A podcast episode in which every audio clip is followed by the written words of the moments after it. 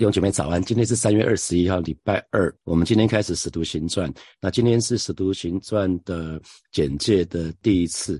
那今天会讲到那个作者，作者陆家，《使徒行传》的一章一节里面就说：“提亚菲罗啊，我已经做了前书，论到耶稣开头一切所行、所行、所教训的哈。那他既然有一个，我已经做了前书，那前书就是。”路加福音就是那个所谓的前书哈，因为同样他写的对象是提亚菲罗，是提亚菲罗啊，所以从这个地方来看，他们有很多的交叉的证据，就可以看得到呃，使徒行传的作者是路加无误哈。我们今天在讲使徒行传的时候，我们先要知道说啊，圣经其实是有很多的人的话跟上帝的话构成的哈。那有许多凡人的作者，作作者虽然后面是圣灵被圣灵启示，可是是。呃，神透过神透过很多的弟兄写下写下这些写下这些这些圣经。那写的时候，这些作者甚至他们写，我相信他们是不大知道说他们是在写圣经哈，圣经的一部分哈。那也不知道原来圣灵会集合这么多人的作品。那大多数的作者都是针对某一个特别的需要写下来的啊，比如说。保罗保罗写下哥林多前书，是因为是因为哥林多教会有一头拉古的问题，所以保罗写了哥林多前书。那比如说保罗写的一另外一封书信叫做腓利门书，腓利门书是一个非常短的书卷，不是腓利比是腓利门，腓利门是一个人，腓利比是一个地方哈。那保罗写的腓利门书其实是一封非常。感人的一封信哈，那讲到一个奴隶怎么脱逃，从他主人家脱逃，就是从菲利比啊，从这个菲利比逃到罗马去，在罗马那个地方就遇见了保罗。那遇见了保罗之后呢，呃，跟保罗一段时间相处之后，他就接受耶稣基督成他成为他生命的救主。然后保罗，于是保罗就对这个奴隶说：“我要送你回回到你主人那里去，虽然你是落跑的，我要我我会为你写一封信给你的主人，因为我认识你的主人叫腓利门。”啊，那那保罗在在这封短信里面就说，腓利门呐，亲爱的腓利门呐，如果你的奴隶偷了你的钱，那我会亲自替他偿还。啊，那你会发现你的奴隶。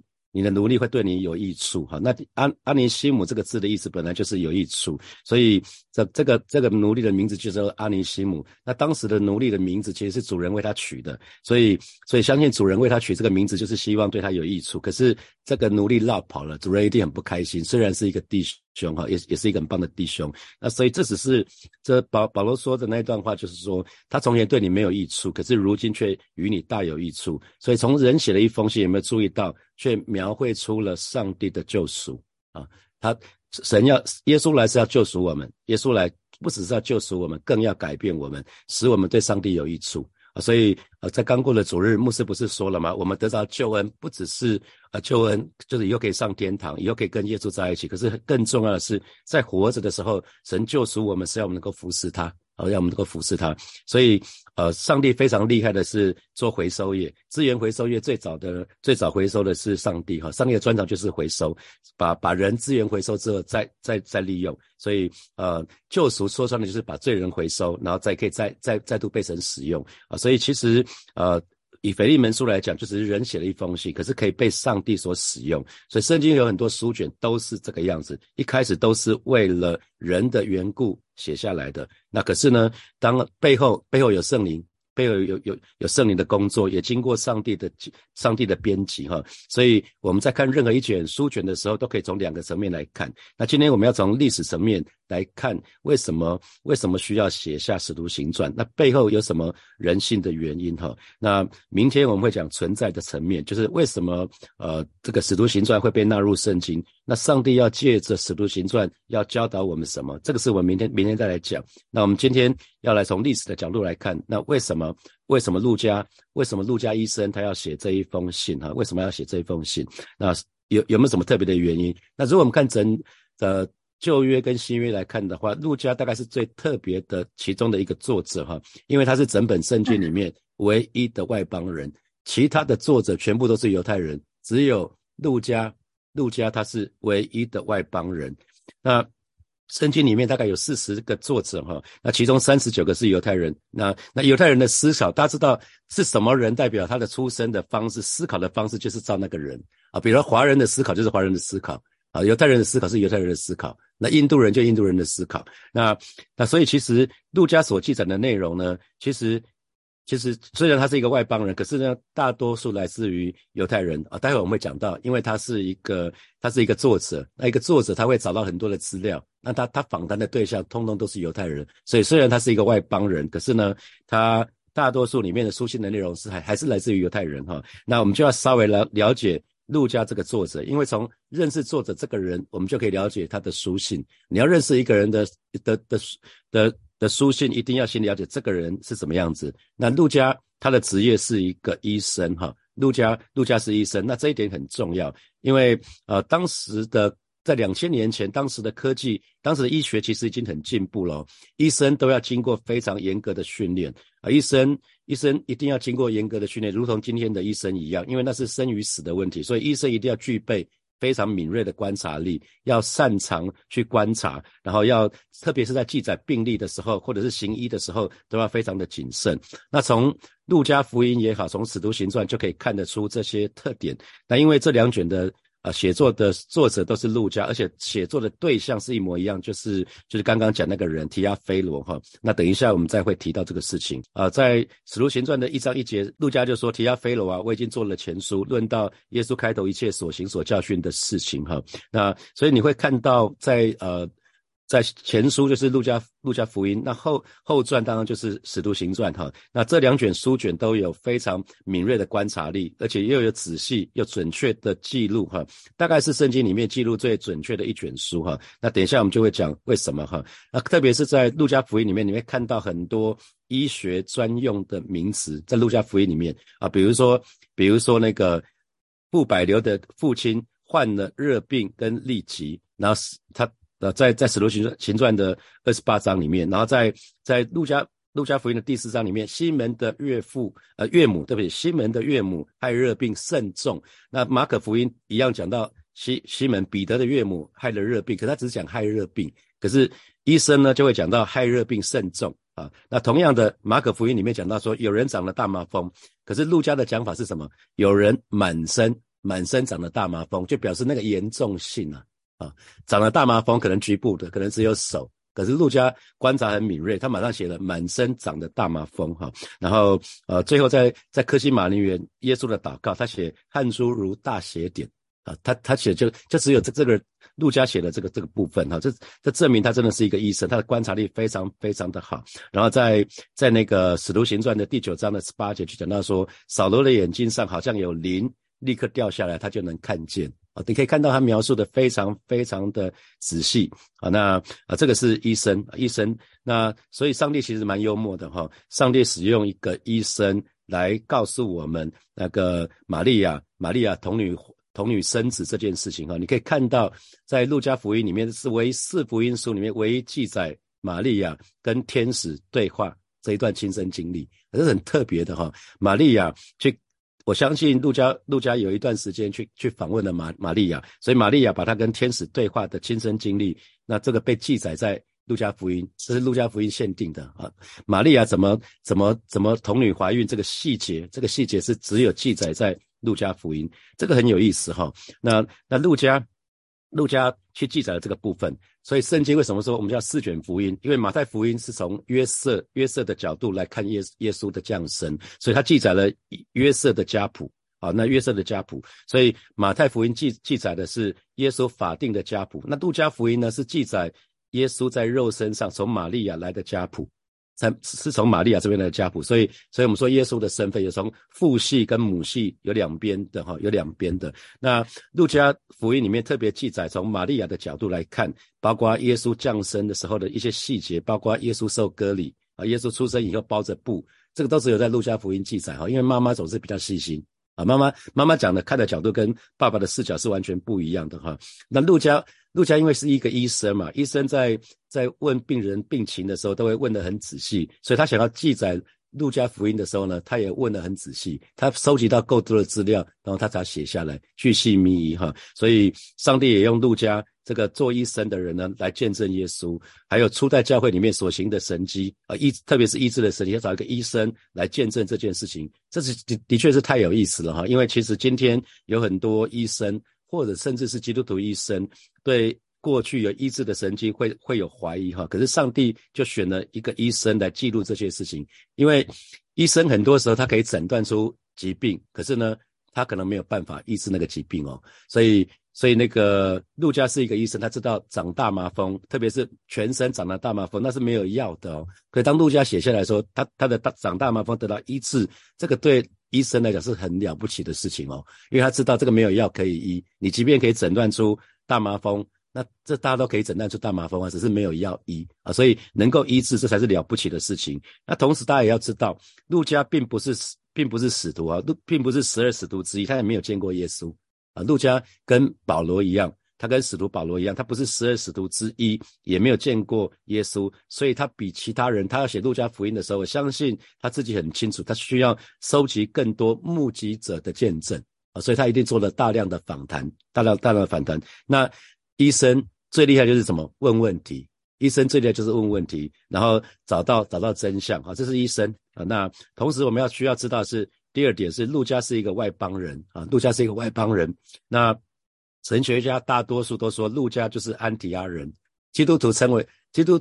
呃，我们之所以称为基督徒，基督徒是从安提亚开始，安提亚哈，安提亚这个地方就是那个安提亚。那安提亚其实是很热闹的，它是在地中海东岸这个地方，就很像古代古代时候的巴黎啊。那它在它在以色列的以色列的西边哈。那那这个城这个城市因为它非常的繁荣，所以其实也也蛮淫乱的哈，跟哥林多教会跟哥林多地方差不多。这个地方是一个声名难记的地方，可是，在安提亚这个地方，其实多半都是外邦人，可是却。在一个外邦人的地方建立了一个教会，是一个大多数是以外邦人为主的。那基督徒建立的第一间教会，竟然全部都是外邦人，这很难想象哈。这这的确是很难想象。所以当时他们当时不知道怎么称呼，就想说，哎，不能不大能称呼他们犹太人，因为他们都是外邦人。那该怎么称呼他们呢？于是外邦人自己就创造出，我猜了，可能外邦人自己就创造出一个名称——基督徒。啊，那那所以其实这称称自己是基督徒，我觉得也还好。那其实更好的更好的称呼应该是门徒哈。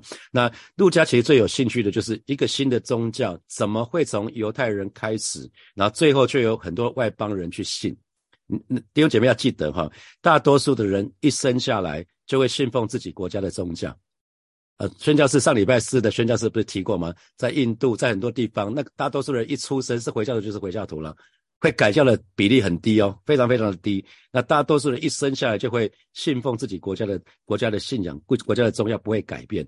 所以我不知道大家有没有听过基督徒，呃，是就基督教是外国人的宗教有吗？你们有听过这样这样的这样的话吗？就就是基督教是外国人的宗教。所以陆家非常有兴趣的事情是说，诶，为什么这个新宗这个一个新的宗教，那会会从犹太人开始，可是最后却有很多的外邦人却去信呢？那一个宗教能够跨越？跨越民族的藩篱很很不容易哈，很不容易。那所以陆家很想知道原因，所以他就写下了《使徒行传》。那《使徒行传》可以说是一个我们抽到为双城记，这是吴吴宪章老师最喜欢讲的哈。《使徒行传》就很像那个双城记，两两座城，一个是耶路撒冷，一个是罗马。所以所以呃，陆家就在讲说福音是怎么从耶路撒冷传到罗马去的。所以耶路撒冷是什么地方？是是犹太人的首都啊。犹太人的首都，那去传到外邦人的首都，当时是罗马帝国，所以从从一座城市传到另外一个城城市，陆家对这个非常有兴趣，他就忠实的记载了事实的真相。好，第三第三点，我们要记得，陆家是一个旅行的人哈，他跟着他是一个经验丰富的一个旅行者。那既然是旅行，通常都。古代绝对不会是一个人旅行，我知道现在还蛮多人一个人旅行的哈，在可是，在当时大概很少人是一个人旅行。但而且你可以想说，他的工作是行医，他是一个医生，医生大多数是定点，对不对？医生都是开诊所或者在医院，医院也好，诊所通常都是定点，可是他却放下了行医的工作去旅行，所以呃，我们就要知道说，那他跟谁旅行？啊，他他跟保罗，他跟保罗一起旅行哈，他是使徒保罗的的随身的医生啊，他是他是保罗的随身的医生，所以呃，在使徒行传的里面的记载里面，一开始一开始他是用第一人称的我们，那我们从某某地方出发，那路加没有特别指明自己是跟谁跟谁同行啊，他只是说我们去了哪里啊，他的态度非常非常低调，不想引人注意哈。这个很有意思，新约圣经的作者都是很低调的哈，都不都不想引人注意。你看，呃，去年我们陈根的进度是约翰福音，约翰福音从头到尾没有写说我是约翰，这是我写的啊，没有，使徒约翰从来没有写下这样子，他只是说耶稣所亲爱的门徒是吧？后来他们是从很多的交叉论证就知道说那个作者是使徒约翰。那马可福音也没有讲说是是马可写下来的。其实马可福音是彼得口述，马可写下来的。那可是马可福音里面却记载了非常多彼得的批评，是吧？所以这个是很特别的。所以彼得也不讳言在马可福音写下这个部分。所以呃。他们就是不想引人注意。那路加是这样，约翰是这样子，马可都是这样子啊，很特别。所以啊，新约的作者，新约圣经里面的作者，所有人都把焦点都放在耶稣的身上，而不是希望别人去注意他们哈。我想这是。神的儿女，我们要学习的，我们就是尽心竭力把人带到耶稣的面前。那至于自己是不是受人注目，一点都不重要。把人带到耶稣面前，让他们跟耶稣有正确美好的关系，那才是重点。所以路加是这样子，他不要别人注意他。在呃使徒行传里面用了很多我们，因为他跟保罗一同旅行，保罗搭船旅行的时候，路加跟他在一起哈啊，特别是保罗每一次搭船的时候。一定陆家都跟他在一起。那那我们都知道保罗的身体有疾病，不知道说是什么疾病。可是他每一次搭船的时候，陆家都同行。可是走陆路的时候，走地上的时候，路路上旅行的时候，陆家不见得每一次都同行哦，这是很特别的地方哈。可是只要是保罗每一次搭船旅行的时候，陆家都会同行照顾他。不知道他会是不会晕船呢？不知道啊。那其中呃在。呃，《使徒行传》的最后面有讲到遭船难的叙述哈，那这个这个船难的叙述实在讲的非常非常的生动哈，讲的暴风雨的细节，然后船撞到那个马耳他岛哈，那所以很我们很清楚，陆家在一路上都跟保罗同行哈，那陆家为什么要跟保罗同行？一定是要就近要照顾保罗的身体嘛哈，所以呃，当保罗有有被关的被捕的那个经验，那陆家那个时候。很很肯定是没事的哈。那保罗曾经被抓在在耶路撒冷那个地方待了两年，那在罗马也待了两年哈。所以这这两个两年一共有四年。呃，保罗呃，我们我们其实其实不肯定，可是我们其实有一些可以有一些假设，就是在在这个四年的当中，他他没有办法跟着保罗一起被关嘛。关只有保罗被关而已，所以他有很多的时间，他有可能是在这两个时间，保罗被关在保罗在耶路撒冷被关的时候，在罗马被关的时候，他写下路加福音跟使徒行传，非常有可能是这样子哈啊，非常有可能是这样子。那所以他在耶路撒冷待的时间，他就可以去访问玛利亚，可以访问一些耶稣看见耶稣复活的那些人，所以就可以得到他的资讯。然后等到他在罗马的时候呢，他可以去，因为保罗保罗住的地方是可以接受探访的。保罗其实是住在自己的地方，是可以接受接受探访的，他就可以了解当路加不在保罗的身边的时候发生了什么事情。所以我们可以看到《使徒行传》记载了非常多的细节哈。那好，那既然是旅行，同时也他他的跟他同行的是保罗，那所以他去的地方大概就是保罗去的地方哈，大概都是保罗去的地方。那我们再来看啊，同时路加也是一个很会写作的人啊，路加是一个很会写作的人，如果。不信的话，你可以去读读看哈。你一口气把《使徒行传》读完，要比路呃《使徒行传》有二十八章嘛哈。马太福音也是二十八章，你你可以看看，你一口气把这两卷书卷读完，哪一个比较容易啊？一定是《使徒行传》比较容易哈，因为《使徒行传》《使徒行传》是陆家写的，陆家的文笔很通畅啊，那个他写写故事很厉害，你会让你有点欲罢不能哈。那马太福音是一个税吏写的，税吏税吏写的的角度会比较不一样，比较硬。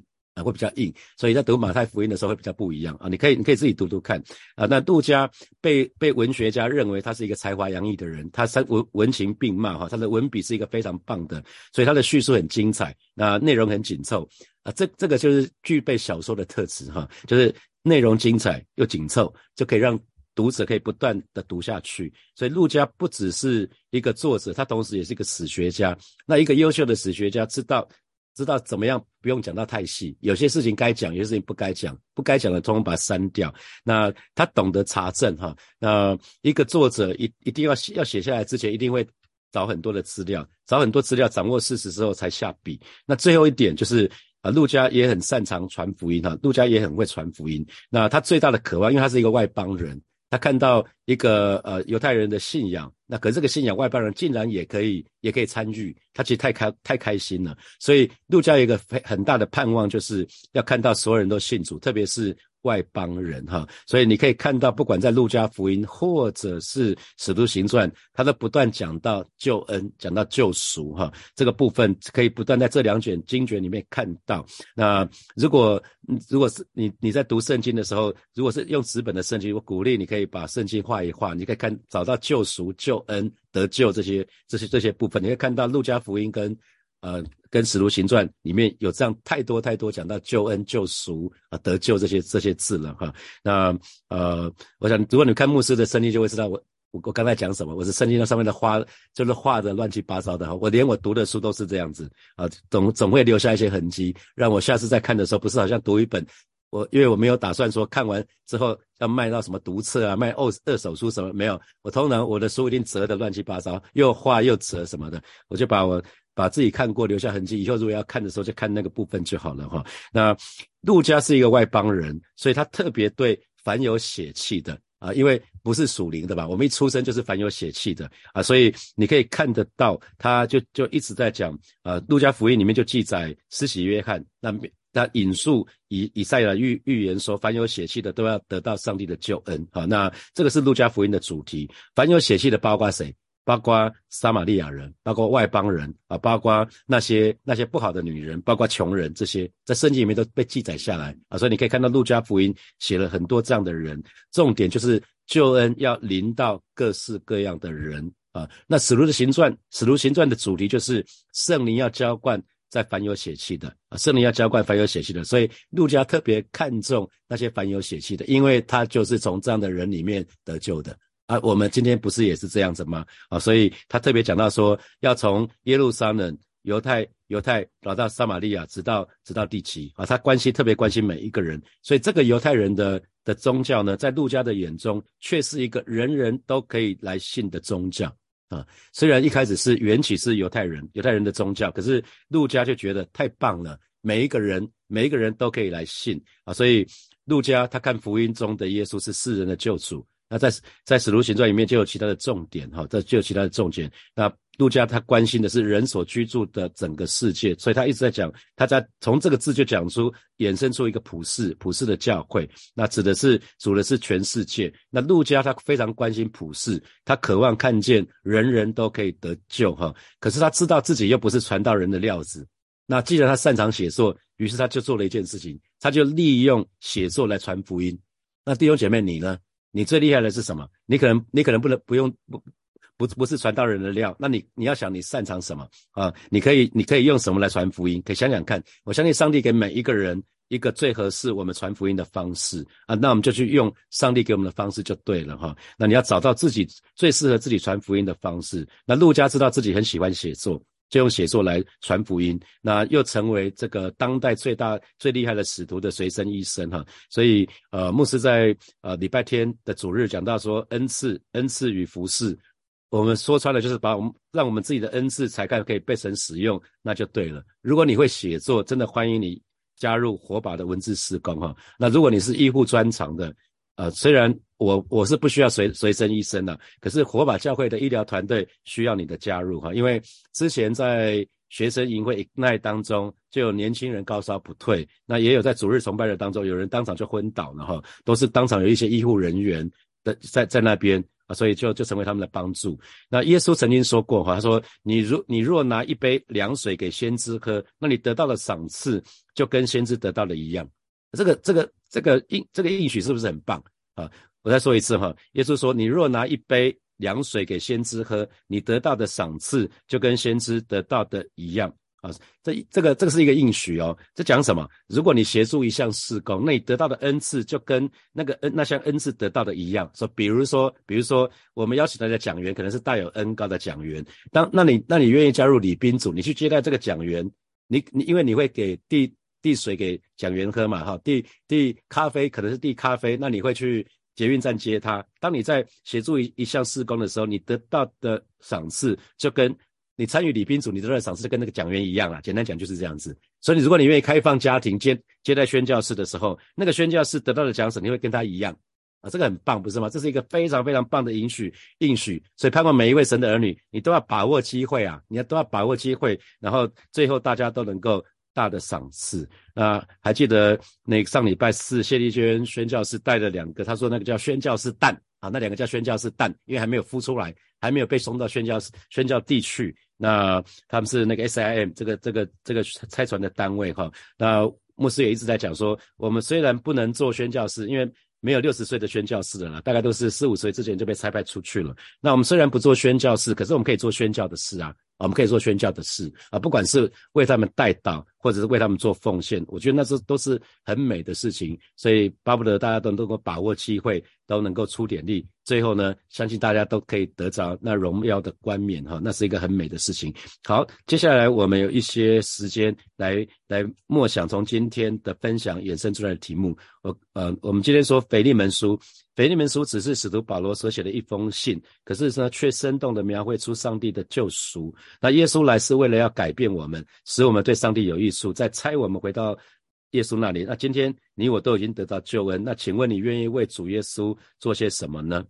好，第二题是新约圣经的作者一再的把焦点放在耶稣的身上，却不希望别人去注意他们。那这有没有给你什么提醒啊？你在服侍的时候啊，可以要可可不可以得到什么提醒啊？第三题，你是不是有听说过基督教是外国人的宗教啊？这是以前我我我住我我我阿妈跟我们住，我阿妈常常讲这个啊。那路加福音里面却清楚记载。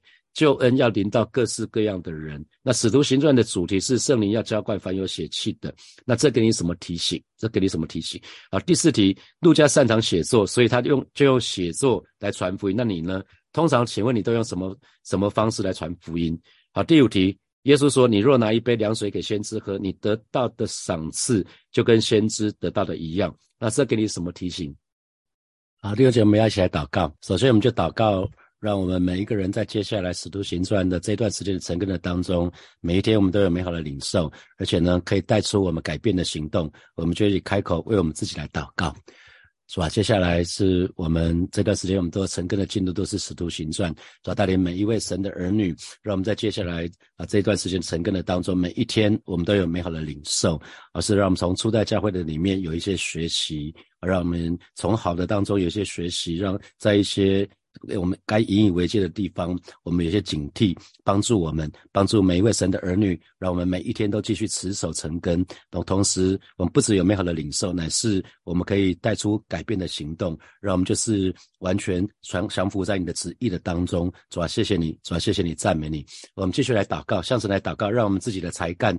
专长都可以在教会和神的国度里被神使用，就像路加使用他写作的恩赐，啊在在教在在神的国度的当中。啊这两天有看到一个，也看到一个弟兄很可爱啊的呃，他在他在。F F B 上面就留言说，他愿意做一个快闪活动，就是帮助帮助人创业的，可能开开放三个名额，就这这个礼拜，我想他应该是听了礼拜天的的的信息，他可以把自己的专长跟恩，把自己的专长才干被神使用，那就是恩赐哈，好吧，我们就向神祷告，让我们的才干都可以在教会里面被神使用，被在神的国度里面被神使用，我们就开口为我们自己来祷告，是吧？谢谢你，让我们学习路加。路加让他自己的写作的恩赐被神使用，在神的国度的里面，让我们每一个人也开始把我们自己的才干、把我们的专长啊，不只是用在世界上，乃是可以在教会的当中，在小组的当中，在神国、神的国度的里面被神大大的使用。主啊，谢谢你，主啊，谢谢你，赞美你。所以我们做一个祷告，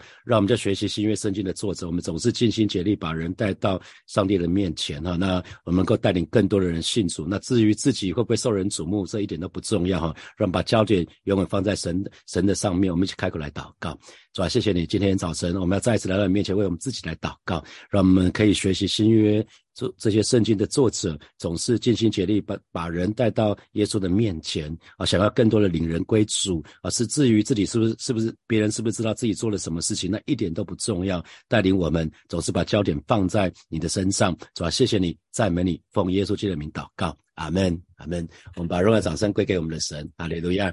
今天是那个《使徒行传》的简介一哈，那明天这个礼拜都是简介，讲一些比较简单的、比较大方向的《使徒行传》在讲讲讲些什么，它的大架构，然后下个礼拜才会进入到经文的里面哈。好，也祝福大家在《使徒行传》成根的当中，每每一天都有美好的领受。然后在这接下来这个礼拜，这个礼拜礼拜六也是也是补班日哈，所以这个礼拜上班的时间比较久哈，那就特别要靠着神的恩典来过每一天。好，祝福大家每一天都靠着主得胜。我们明天见，拜拜。